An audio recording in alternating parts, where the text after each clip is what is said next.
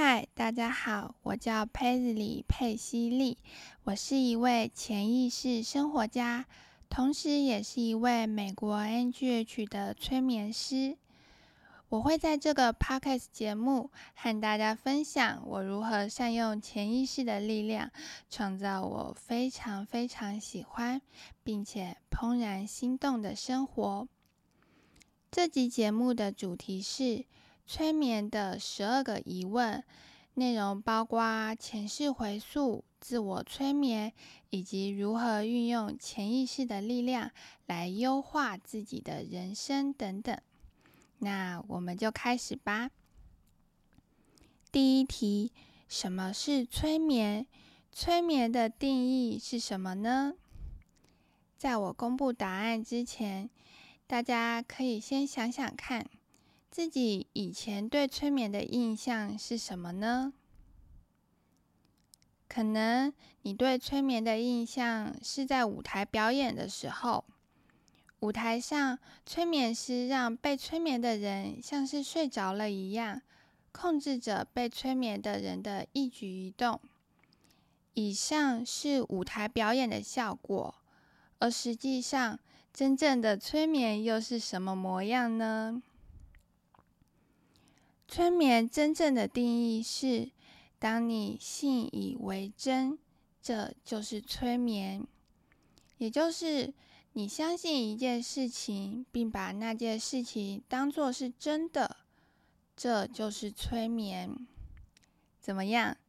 真正的催眠是不是和你之前想象的不太一样呢？催眠还有许多好玩有趣的真相，接下来就让我们让我一一告诉大家吧。第二题：进入催眠状态是什么感觉？在公布答案之前，我想先问问大家：你有没有追剧，或是沉迷于打电动，亦或是很沉浸在做一件自己很喜欢的事情的经验呢？我想大家一定都有吧。你知道吗？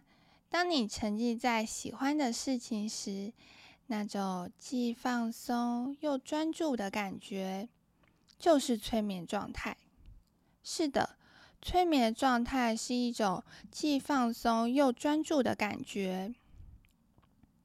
当你在追剧时，你是放松的，同时专注在剧情的内容里；当你在打电动时，你是放松的，同时专注在电动游戏的内容里；当你在做一件自己很喜欢的事情时，你是放松的。你是愉悦的，你是专注的，专注到你甚至没有察觉到时间的流逝，不知不觉你才发现，啊，时间怎么过得这么快？因此，个案在与催眠师做一对一催眠的时候，也是这种既放松又专注的感觉。好了。我们已经了解进入催眠状态是什么感觉了，因此接下来第三题：催眠会睡着吗？经过了上述的讲解，你已经了解进入催眠状态是什么感觉了，所以这题的答案，我想你心里一定知道。你在追剧的时候有睡着吗？你在打电动的时候有睡着吗？你在做一件自己很喜欢的事情的时候，有睡着吗？当然没有睡着呀。因此，个案在与催眠师做一对一催眠的时候，同样也没有睡着。就像追剧一样，你很专注的在剧情的方展发展上。同样的，在做一对一催眠时，个案也非常专注的在自己潜意识的剧情里。有些个案可能会看到一些画面，有些个案可能会突如其来收到一些灵感的讯息。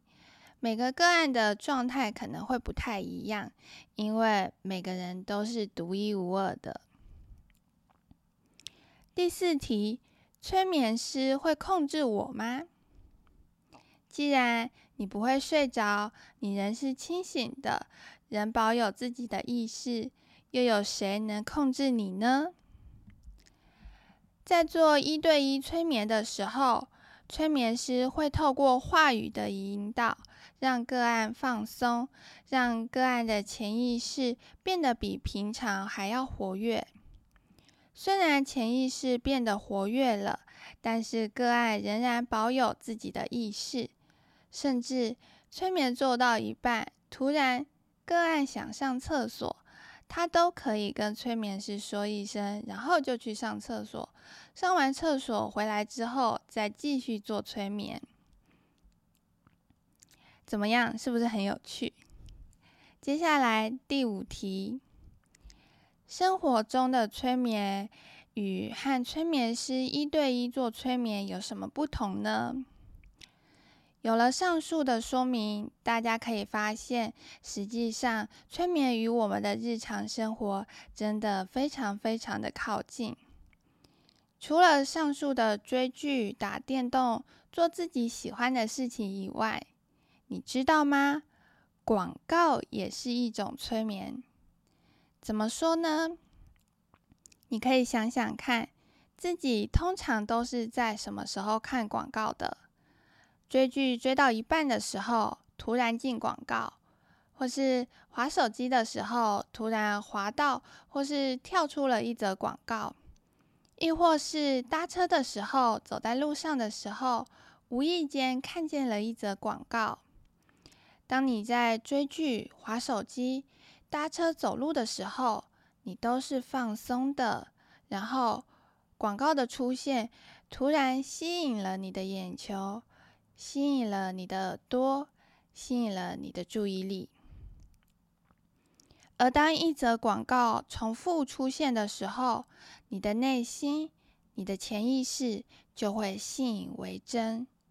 比方说，你看到某则广告说某个品牌的商品很好，之后你走进商店或是逛网购的时候。你会特别留意那个曾经打过广告的商品，甚至买下它，因为你相信那则广告是真的，你相信这个商品真的有像广告说的一样的效果。至于其他品牌同样类型的商品，你则比较不会购买，因为你没有看过它的广告，你对其他品牌的商品并不熟悉。而我们的潜意识是需要安全感的，熟悉的东西、重复出现的东西，会让潜意识有安全感。接着第六题：自我催眠和与催眠师做一对一催眠有什么不同呢？有了上述对催眠定义的了解，自我催眠的定义也能够以此类推。催眠的定义是：当你信以为真，这就是催眠；而自我催眠的定义就是：你让自己信以为真，这就是自我催眠。比方说，现实生活中，你可能认为爸爸妈妈不爱你，实际上，在与催眠师做一对一催眠的时候，在你的潜意识里所了解到的真相，可能是另外一回事。可能你的爸爸妈妈是爱你的，非常非常的爱你，超乎你想象的爱你。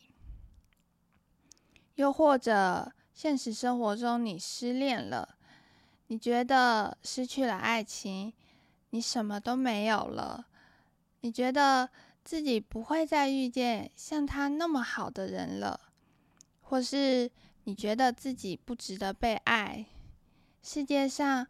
不会再有那么好的人来爱我了。以上都有可能是你对自己的自我催眠。而在与催眠师做一对一催眠时，在你的潜意识里可能会发现新的真相，甚至有人在催眠里看见自己遇见了非常非常棒的对象，个案几乎是马上就好了起来。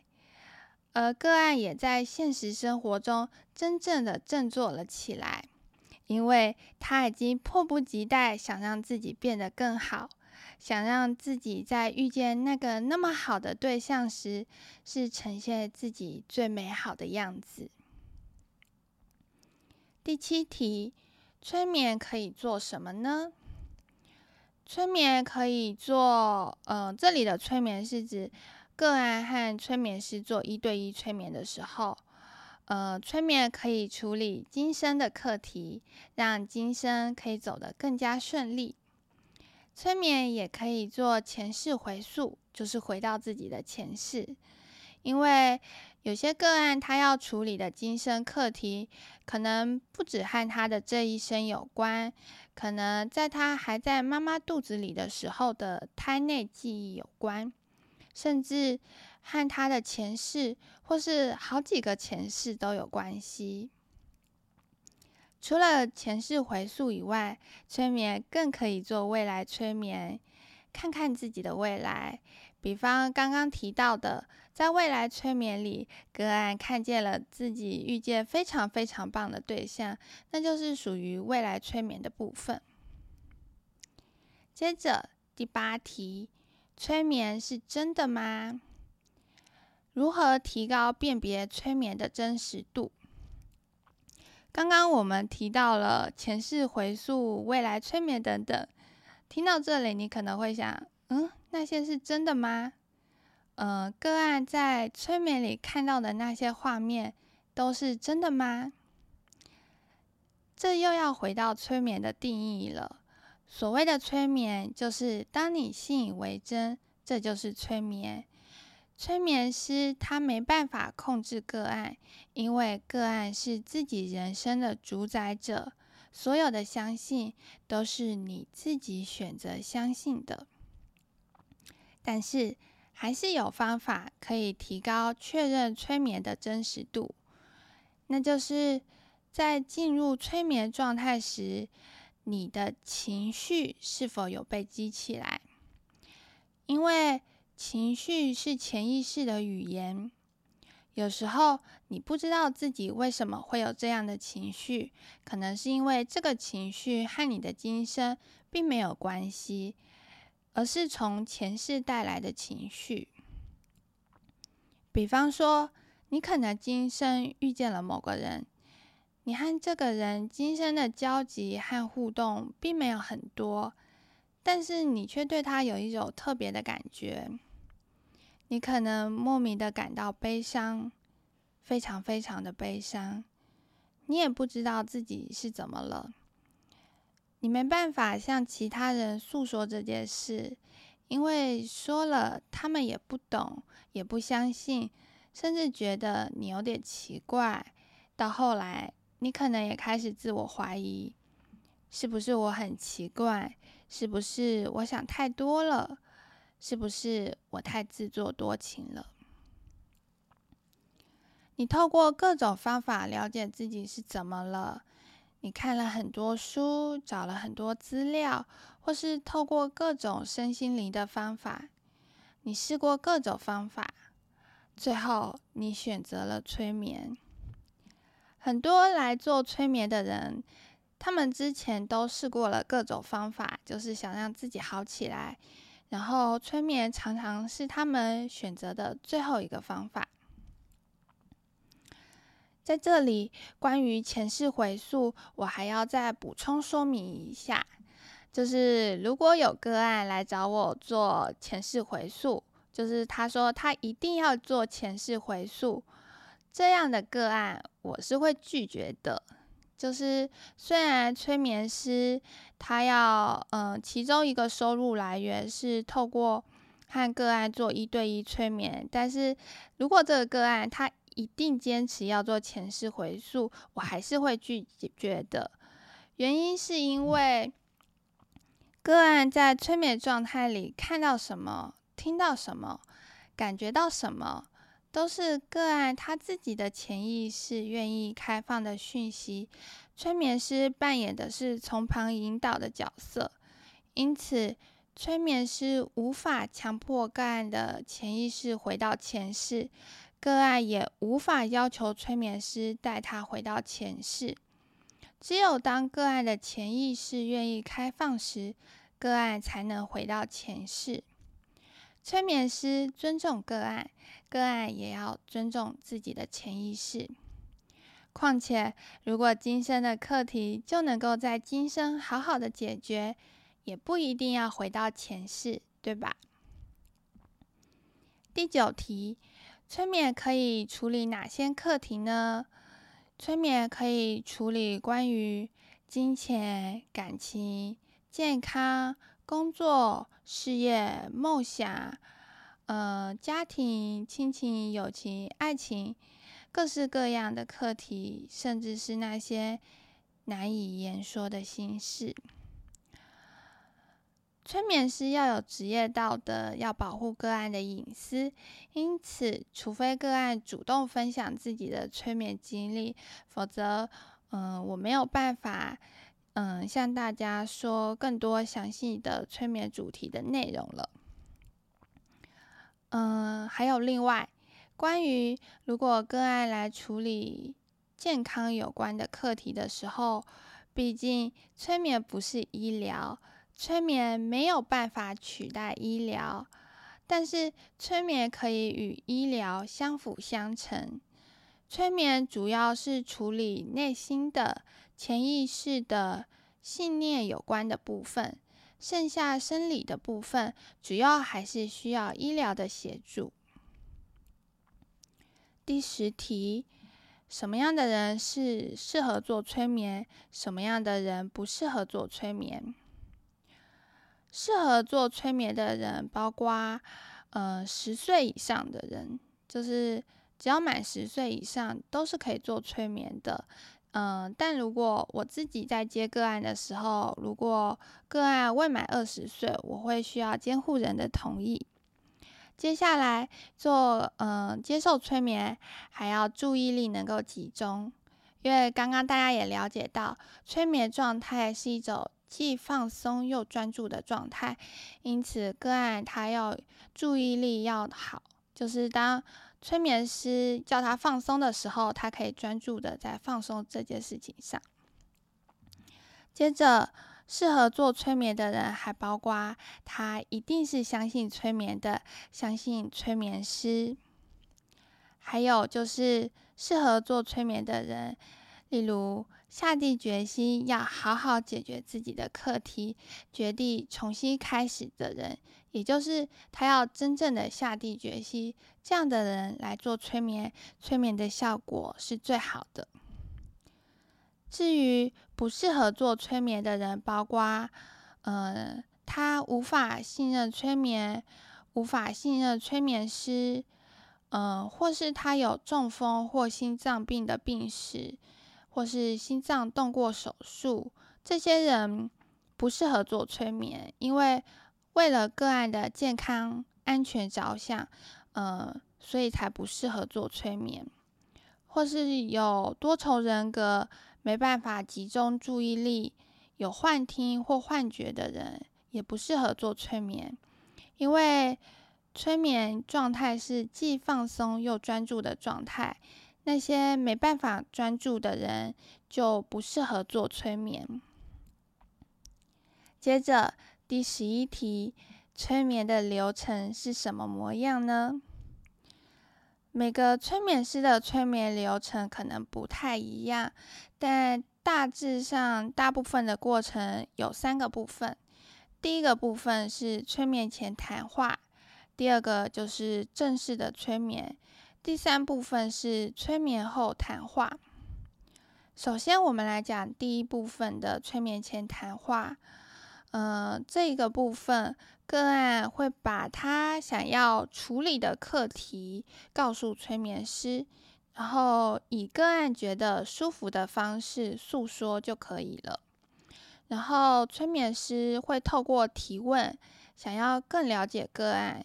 因为更了解个案，会有助于催眠师在之后进行催眠的时候，可以更知道如何去引导个案找到内心的潜意识里的答案。第二个部分就是正式的催眠了。这部分催眠师他会透过话语的引导，让个案放松。就是个案放松的时候，呃，他可以更容易的进入潜意识活跃的状态，也可以更容易知道他内心真正的想法以及答案。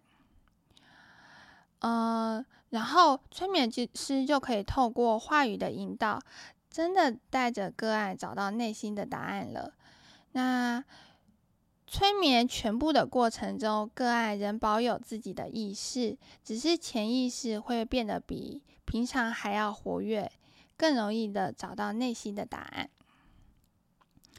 等个案解决完他内心的课题，找完答案之后，接着第三部分就是催眠后谈话。然后这部分的这部分地方呢，个案他可以。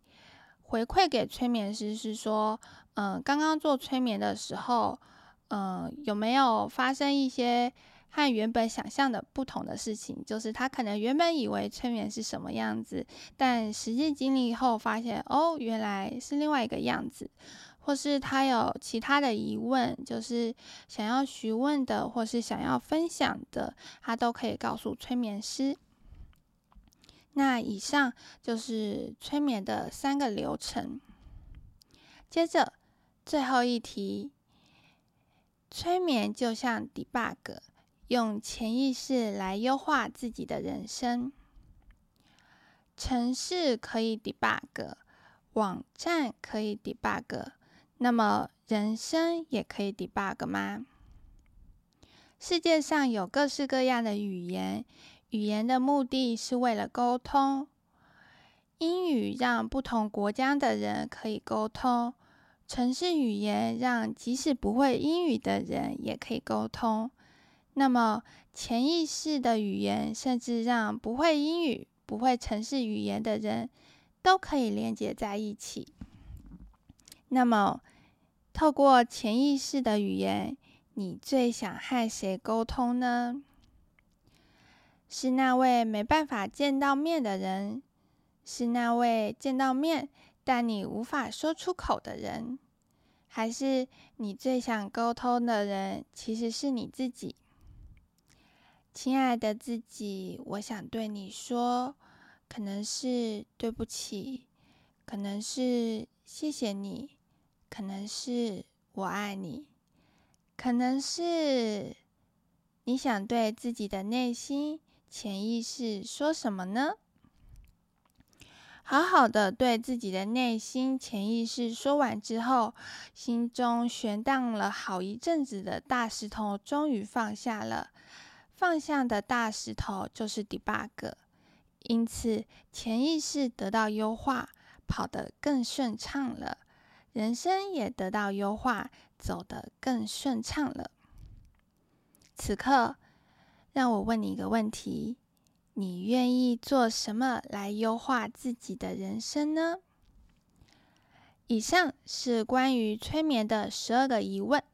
如果你还有什么疑问，欢迎你私讯到 IG，IG 的连接在上方的资讯栏。能够认识你，解决你的疑惑，我真的非常非常的乐意。那么，我们就下集节目见喽！